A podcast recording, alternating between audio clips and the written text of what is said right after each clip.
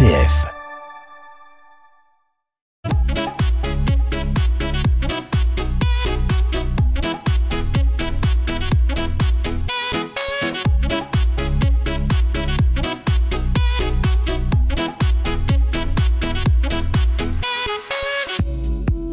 Sommaire de ce Culture Mag, des rencontres, des découvertes et beaucoup d'inspiration. Nous irons à, la découverte donc des rairies, une briqueterie de terre cuite, métier ancestral et ô combien durable, mais aussi tendance. Nos chroniqueuses sont allées à la rencontre d'Yvon Caillot, chef de l'entreprise éponyme. Autre sujet d'actualité, nous ferons le point avec un libraire indépendant. Il nous racontera et nous partagera euh, sa version, sa vision des confinements successifs. Mais on va commencer avec un autre type de littérature, celle des tics de langage. Bénédicte Justo, bonjour. Bonjour. Vous avez pris pour nous la plume et papier pour rédiger cette chronique et nous livrer votre regard affûté et futé sur la question. Alors, deux jours d'aujourd'hui à si j'aurais cru, en passant par le brainstorming sur le process pendant la conf call ASAP, on parle pas encore comme ça à RCF, mais ça ne saurait tarder. Sans oublier le bah, si j'aurais su, j'aurais pas venu du petit gibus dans la gare des boutons. On va donc parler de notre façon de parler justement, et ça commence fort. Et euh, on va surtout évoquer euh, ce que nos mots disent de nous, Bénédicte. Alors vous vous souvenez sûrement, euh, Marie, quand vous rentriez de l'école en fin de journée, le cartable sur le dos avec une tripotée de problèmes et de devoirs à rendre pour le lendemain. Est-ce que vous, Marie, mais non, mais je crois pas, je pense que vous étiez très bonne élève. Mais oui. Ben voilà. Euh, Est-ce que vous avez entendu cette litanie quotidienne Va faire tes devoirs? Ouais. Sympa comme façon d'entrer dans la vie, des devoirs et des problèmes. Ça sonne comme une contrainte plutôt qu'un encouragement.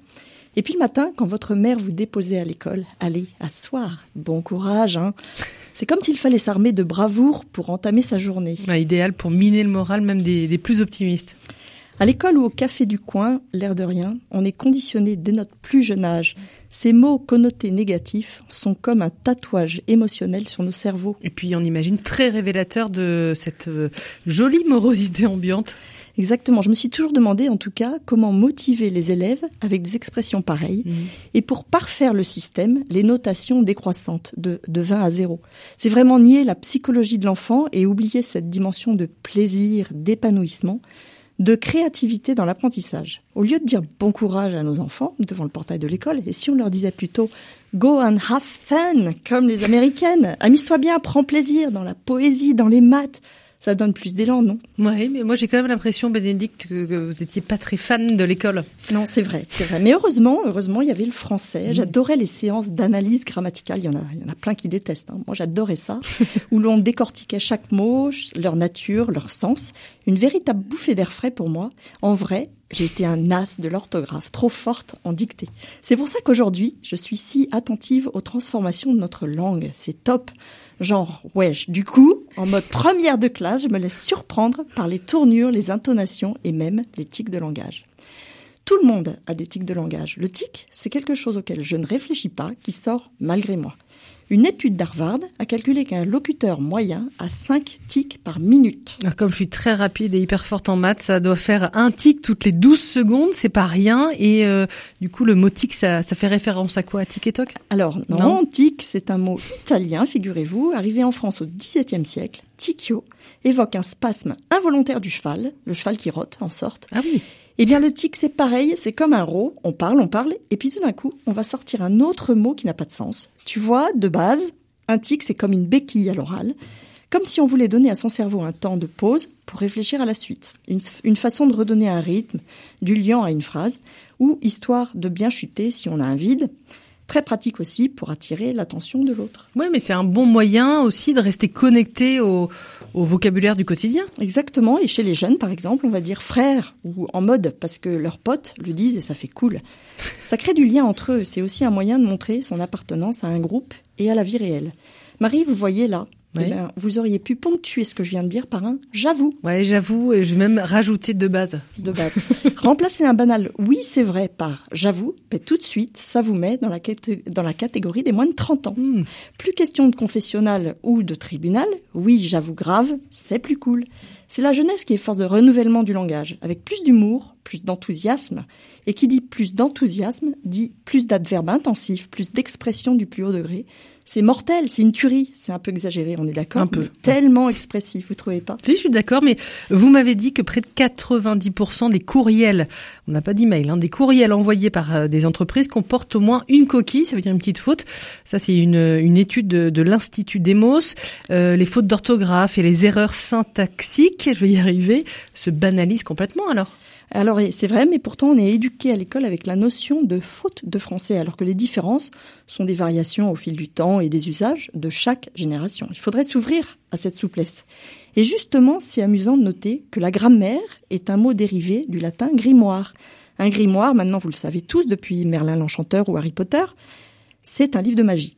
Pour moi, il y a un parallèle direct à faire avec la magie le merveilleux, le glamour. Même si la majorité des Français y est allergique ou réfractaire, la grammaire peut avoir son, son charme. Et vous nous le démontrez très bien. Euh, ça remonte loin, la grammaire, l'orthographe, Bénédicte? C'est la monarchie de Louis-Philippe en 1843 qui a créé la faute d'orthographe en imposant l'usage de la langue française dans l'administration.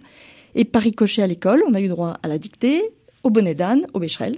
Contrairement aux autres pays romans, ce sont les grammairiens partisans de l'étymologie qui l'ont emporté sur leurs adversaires du courant phonétique, et c'est pourquoi l'orthographe du français est tellement plus alambiquée que celle de l'espagnol ou de l'italien. Alors on va revenir à Nautique. Moi, il y a, il y a quand même des erreurs de langage qui, qui, me font grincer des dents, pour pas dire qui me rendent ouf.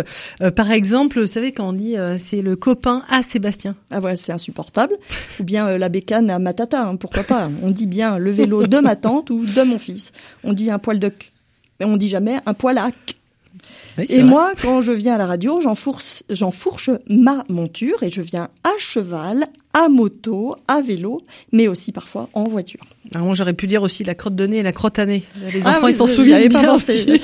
Et moi, donc, je viens euh, à Dada sur mon cheval, Voilà. Bénédicte. Et vous m'avez branché sur les erreurs de français, Ouais. mais j'en ai des tonnes. Mais il y en a une qui me fait particulièrement dresser les cheveux sur la tête. C'est 20 euros, 100 euros, 1000 euros. Non, ça personne ne dit. Cette horrible faute est arrivée avec l'euro, figurez-vous, et on l'entend partout. À la caisse de Monoprix, sur les marchés, à la radio même. Le franc avait l'avantage de commencer par une consonne. Alors il y a un truc imparable pour éviter la faute, et c'est Muriel Gilbert, auteur de l'excellent Au bonheur des fautes, qui nous le révèle. Les euros, c'est comme les ans, pas comme les francs. Un enfant ne fait jamais l'erreur quand il a 8 ans, un ado non plus quand il a 20 ans, mais à 10 ans et à 80 ans, on a le devoir de ne pas oublier la liaison. Bravo, Bénédicte, pour cette astuce. Et la règle ensorcelée de l'accord avec l'auxiliaire avoir, ça vous parle? Oui. Peu de gens la respectent encore à l'oral, même pas les journalistes, Marie, mais jamais, jamais sur RCF. Voltaire lui-même accuse Clément Marot, poète français sous François Ier, d'avoir ramené deux choses d'Italie, la vérole et l'accord du participe passé. Et il ajoute, c'est le deuxième qui a fait le plus de ravages. Je vous fais grâce de la règle, mais voici un exemple. La chronique que j'ai écrite est stupide, que j'ai écrite Te. Ouais. voilà. Et j'ai avalé un paquet entier de caramandes. Imaginez la punition que j'ai prise. Voilà, bref, je sèche sur les idées. En tout cas, l'orthographe de nos grands-parents semblait euh, meilleure que la nôtre. On a, on a aussi, il faut l'avouer, hein, euh, j'avoue, euh, moins de temps à consacrer à la matière, Bénédicte. Oui, alors au jour d'aujourd'hui, les Français, ils croient qu'ils sont bons en français, malgré que des fois, on leur dit que non. Vous voyez, Marie, avoir une bonne syntaxe, une richesse de vocabulaire, c'est au moins aussi important qu'avoir une bonne orthographe. Oui, moi j'aime bien aussi le verbe croiser. Moi j'ai aussi croi- croisé le verbe euh, il faut qu'il soive. Ah oui, très Ouais, bien. ça- marche aussi. Soivé, c'est pas Et mal. euh, pour conclure, Bénédicte, est-ce que vous avez un tic alors que vous êtes euh, une amoureuse de la syntaxe et de la grammaire? Alors on va pas se mentir, Marie, euh, mais là, j'ai pas fait d'autocritique, je sais pas. Vraiment, c'est abusé, de toute façon. On va pas faire genre, mais j'avoue, les tics de langage, c'est vrai, c'est abusé, quoi. Parce que sérieux, les expressions vides de sens qui polient le discours, moi je trouve personnellement qu'il y en a trop, tu vois. Ça y est, bon, ça c'est fait, ça c'est dit, voilà, voilà. Merci beaucoup, euh, Bénédicte. Bravo. Vous l'avez dit, en, en, fait, en effet, le problème avec les tics de langage, eh bien, c'est d'en abuser. Culture Magazine, Maria Goyer sur RCF Anjou. On va s'intéresser à un sujet où il n'y a pas de faute d'orthographe, les livres, les librairies, essentielles ou non essentielles. Ça a été donc euh, la question culturelle, vous le savez tous, hein, de cette année. En tout cas, une question très débattue. On en parle avec vous. C'est votre interview, Marie Brechtot. Bonjour. Bonjour. Alors on s'accorde tous pour dire que les livres sont essentiels, mais le livre n'est pas un produit comme un autre et les librairies, elles, sont des commerces. Mais les librairies sont-elles des commerces essentiels? Le monde culturel s'est battu pour que les librairies ouvrent lors du troisième confinement, celui qui est en train de se finir, là gentiment. Étonnamment, la décision ne fait pas l'unanimité au sein de la profession. On va la voir avec Pierre Benzerara, libraire indépendant à Angers. Pierre Benzerara, bonjour. Bonjour. Vous tenez la librairie Itinérance, rue Baudrière. C'est bien ça. Alors pour bien comprendre le sujet, on va revenir un peu en arrière, enfin même en fait plus d'un an en arrière, puisque c'était mars 2020, le premier confinement. Quel a été le sort des librairies? Lors de ce premier confinement alors le premier confinement a été très brutal, comme vous le savez, puisque du jour au lendemain, c'était, ça a été la fermeture euh, complète une fermeture euh, qui a duré deux mois, donc deux mois sans clients, euh, deux mois sans vente, deux mois à continuer à payer des factures. Donc j'imaginais bien que la trésorerie, enfin nos trésoreries d'ailleurs ont beaucoup souffert pendant cette période-là. Alors on, a eu euh, à ce moment-là euh, un soutien quand même assez important de nos euh, clients. Donc on a eu des commandes, donc on a pu servir des clients soit en leur envoyant les ouvrages, soit des, des, des, des ouvrages qui venaient chercher sur le pas de la porte des librairies et, et un soutien euh, qui a été important au niveau moral puisque euh, on a eu beaucoup de euh, beaucoup de messages des, des, clients qui nous disaient vous êtes important pour nous, il faut absolument que vous surviviez à cette à ce confinement qui dure et qui dure encore et ça ça a été important pour nous. Les pouvoirs publics, lors du premier confinement, n'ont pas inclus les librairies dans la liste des commerces essentiels. Il faut quand même dire que ouvrir, ça quand même très prosaïquement, ça empêchait de mettre tout le personnel en chômage technique et donc de bénéficier des aides de l'État. Euh, c'était pas possible pour tout le monde de faire une. Pour vous, ça l'a été parce que vous êtes quasiment seul dans la librairie. Euh, donc c'était possible pour vous de faire un click on collect, mais c'était pas possible pour tout le monde. Donc il y a aussi euh, une réalité euh, financière pour beaucoup lors de ce premier confinement. donc vous êtes adapté. Vous avez fait à cette époque-là déjà du click on collect? Voilà, on a fait un peu de click on collect. Euh, mais je crois que l'ensemble des librairies pouvaient faire du click and collect malgré tout, et, je crois que toutes l'ont fait. elles ont commencé à ce moment-là. Elles ont commencé à ce moment-là à en faire, oui. Alors lors du second confinement, les librairies ont eu euh, une portée symbolique. Là, c'était en octobre dernier, novembre dernier. Euh, la décision de les fermer a été vue comme une injustice et même un affront à l'exception culturelle française. Il y a eu quand même un peu d'hystérie à ce moment-là. Euh, comment vous, vous avez vécu ce second confinement?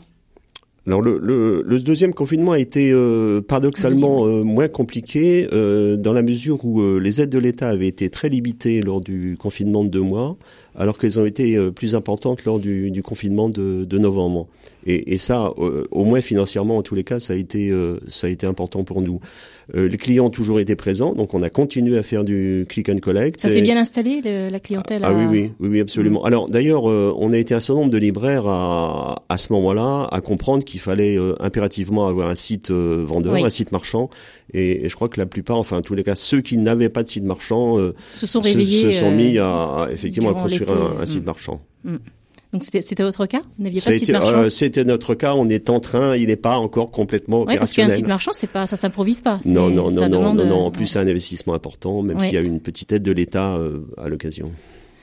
Alors donc, ben, on, là, on est au, troisième confinement. Les librairies, elles, là, à ce moment-là, ont rejoint la liste des commerces dits essentiels. Elles ont pu ouvrir et elles pourront ouvrir s'il y a d'éventuelles autres périodes de confinement. Ce qu'on souhaite pas, c'est un décret du 26 février 2021. C'est une des décisions qui sont très importantes, qui sont discutées.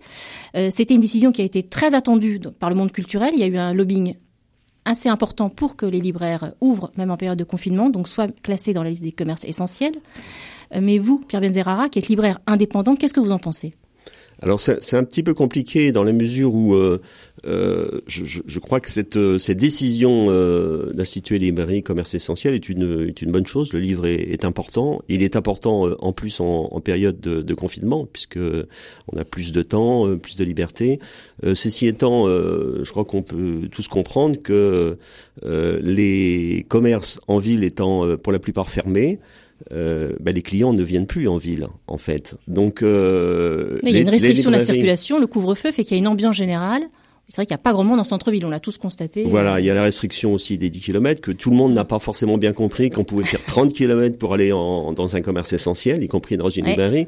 Donc on a beaucoup beaucoup de clients qui nous ont dit bah non, on vient plus, on attend la fin du confinement, on vient à vous voir. Alors pour nous euh, bon, bien sûr, on est on est on est ravis, on est content d'avoir euh, de, nouveau des clients.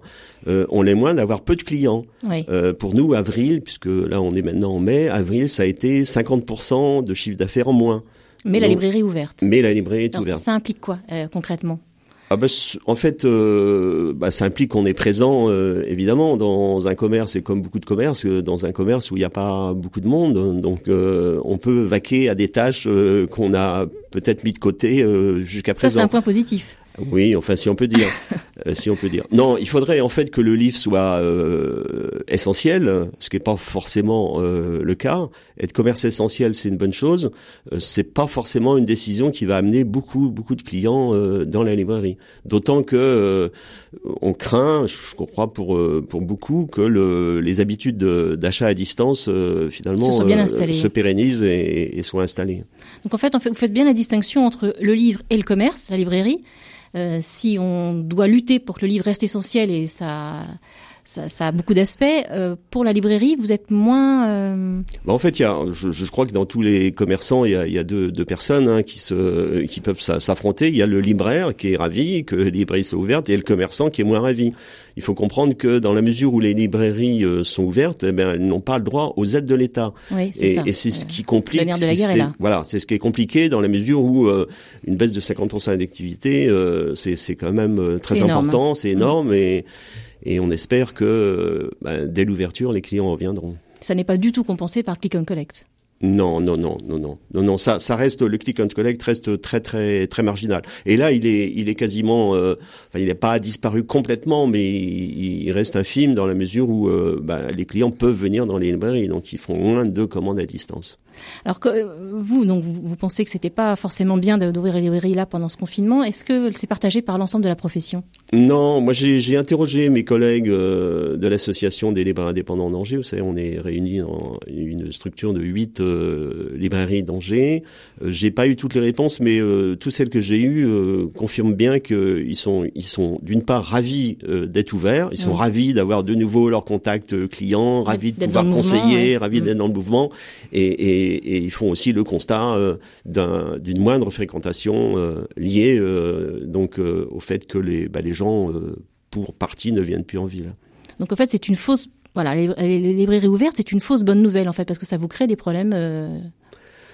Alors, des difficultés financières. Oui, voilà. C'est en fait, il aurait fallu euh, ou il faudrait peut-être être mieux accompagné, mais bon, d'un autre côté, on peut pas non plus toujours demander à l'État de pallier à, à l'absence de clients. Non. Moi j'ai une question. Est-ce que, ça, ça, met en péril sur le long terme votre commerce? Oui, bien sûr. Oui, oui. Ça en rajoute parce que c'est ben, un commerce fragile de toute façon, la librairie depuis très longtemps. Oui, oui. La, rentabilité des, librairies est très faible. Je crois que c'est une rentabilité une des plus faibles de, des commerces en, général. Donc ce sont des, des fermetures qui sont euh, évidemment compliquées et qui fragilisent la trésorerie des librairies. Cécile Adrien, une question. Oui, moi j'ai une question parce que en fait effectivement on constate que la grande concurrence pour vous ça va être des sites comme Amazon ou voilà vente à distance et quel quel est comment pouvez-vous contrer ça? Il y a un problème que j'ai détecté, c'est que si vous allez sur internet, vous pouvez avoir votre livre en deux jours. Si on va le commander chez le libraire, le délai va être d'une semaine. Pourquoi? Très souvent. Pourquoi et comment contrer ça? Alors, le, le, en fait, euh, si le libraire détient l'ouvrage, vous l'aurez en, en 48 heures. Oui. S'il détient pas l'ouvrage, il faut qu'il le commande. Évidemment, euh, le, transport, euh, il y a des, des, des, chaînes de distribution, des distributions qui sont importantes. Si vous commandez à Amazon, Amazon a des entrepôts, il, y a des, il y a des chances, voilà, ils ont, un, stock, énorme. Il y a des chances que les livres soient présents en entrepôt si vous le commandez dans les librairies, soit il a le livre et les stocks de librairies sont pas euh, si importants. Hein. Euh, une petite librairie comme la nôtre, elle a 10 000 références. Une grosse librairie, elle a 30 ou 40 000 références. C'est rien par rapport aux, 500 000 livres qui sont édités chaque année. Donc euh, la chaîne de distribution du livre est quand même relativement lourde. Alors des distributeurs ont mis en place des, des systèmes de livraison en 48 heures qui marchent d'ailleurs plus ou moins bien. Mais 48 heures, voilà, le client il trouve toujours que c'est trop court. Surtout que beaucoup de clients commandent souvent très tard, donc euh, ils sont après déçus de ne pas avoir euh, immédiatement leur, euh, leur livre. Et est-ce qu'un regroupement des libraires indépendants permettrait, un regroupement avec du stockage comme le font les grands sites, permettrait-il de, de, de, de, justement de les concurrencer sur cette, sur cette notion de délai? Alors ça, existe, ça existe. Il, y a, il, y a, il y a actuellement euh, plusieurs euh, sites de euh, de commerce qui sont d'ailleurs pour un d'entre eux gérés par la région.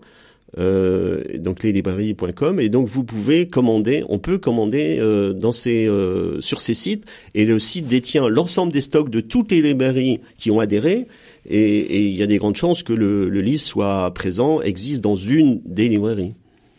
Et c'est la solution parce qu'on va à ce moment-là multiplier euh, de façon très importante les stocks, euh, le stock détenu par l'ensemble des libraires. Et dans des grandes villes, à Paris, je sais qu'il y a des libraires qui sont euh, regroupés dans l'Est parisien. Ils se, ils se, voilà, ils s'appellent, quand il y a une commande, ils s'appellent pour que ça aille en 48 heures, en deux jours, faire mieux que le grand logisticien. dont on, voilà, dont on ne parle pas. tu ne cites pas de marque. Voilà. Merci beaucoup Marie pour cette interview. Merci Pierre Et puis on invite bien sûr nos auditeurs à aller se balader en ville, à soutenir les libraires indépendants et à trouver plein de bonnes idées euh, à la librairie itinérance notamment pour bien organiser son été, que ce soit des voyages euh, en Pays de la Loire, en France, mais aussi bien évidemment au-delà. Culture Magazine sur RCF Anjou. On va euh, aujourd'hui, dès à présent, mettre les doigts dans la terre sur RCF Anjou, une terre noble d'argile, celle des Réries. C'est une petite commune au nord-est de l'Anjou, tout près de Durtal, célèbre pour ses carreaux de terre cuite. Et nos chroniqueuses y sont allées pour nous. Cécile Adrien, bonjour. Oui, bonjour Marie. Racontez-nous cette visite. Oui, alors quand vous entrez dans le village des Réries, Marie, vous remarquerez un peu partout dans les jardins, au bord des routes, de drôles de greniers, avec leurs toits de tuiles incurvées qui descendent très bas et sont ouverts en dessous. L'air passe. Certains sont restaurés, mais alors vraiment pas tous. Ils peuvent être un peu noyés dans les herbes folles aussi.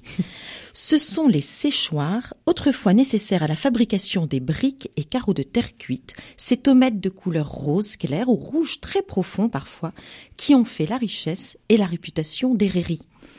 Et nous y avons rencontré un passionné, Yvon Caillot, dirigeant de l'entreprise du même nom, entreprise répertoriée au patrimoine vivant.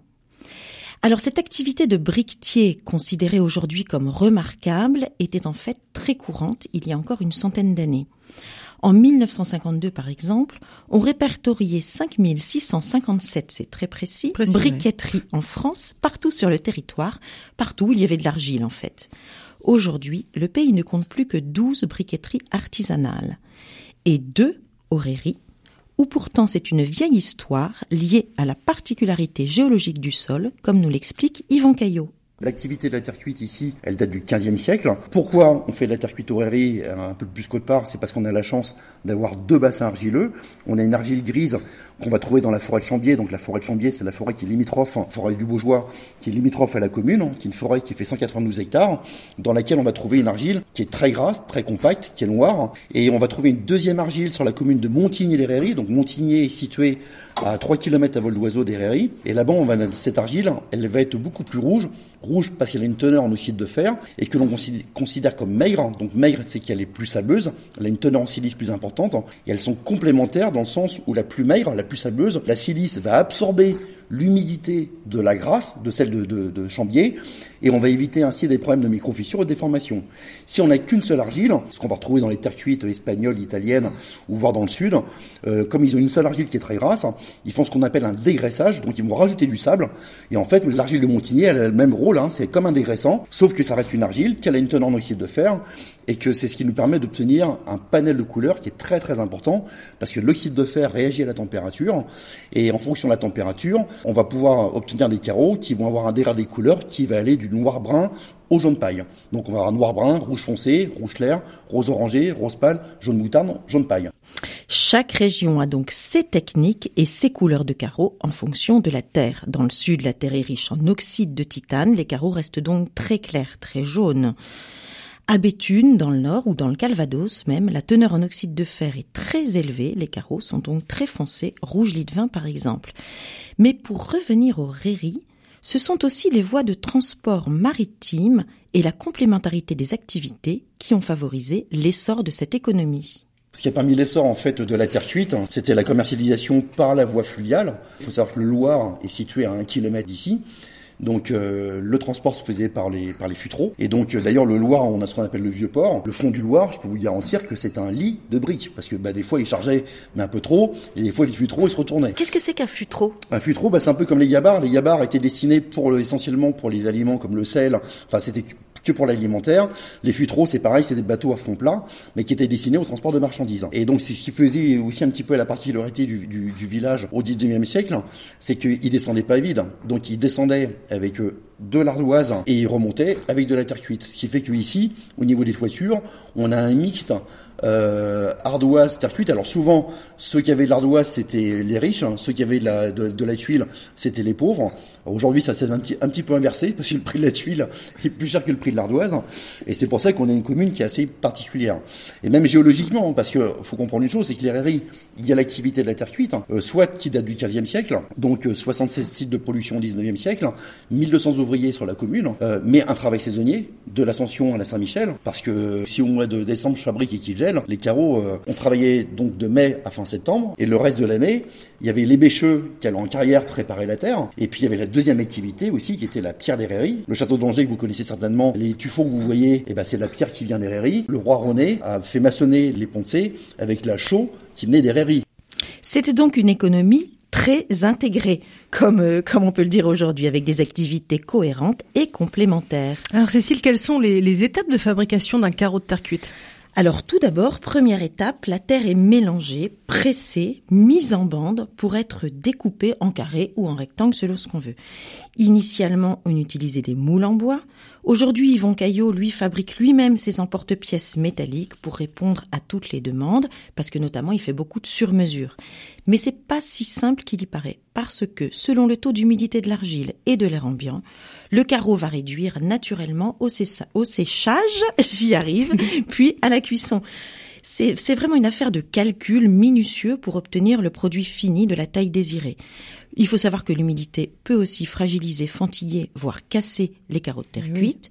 C'est pour ça que les carreaux anciens étaient beaucoup plus petits qu'aujourd'hui, ainsi que l'explique Yvon Caillot. C'est pour ça qu'en terre cuite d'ailleurs, si on fait attention, plus on va remonter dans le temps, plus les carreaux sont petits. La mesure la plus ancienne, c'est le tiers de pied. Alors un tiers de pied, ça fait exactement 10,7. Le 21-21, c'est un format qui est fin 18e, début 19e. Le 16-16, c'est facile, c'est 16e.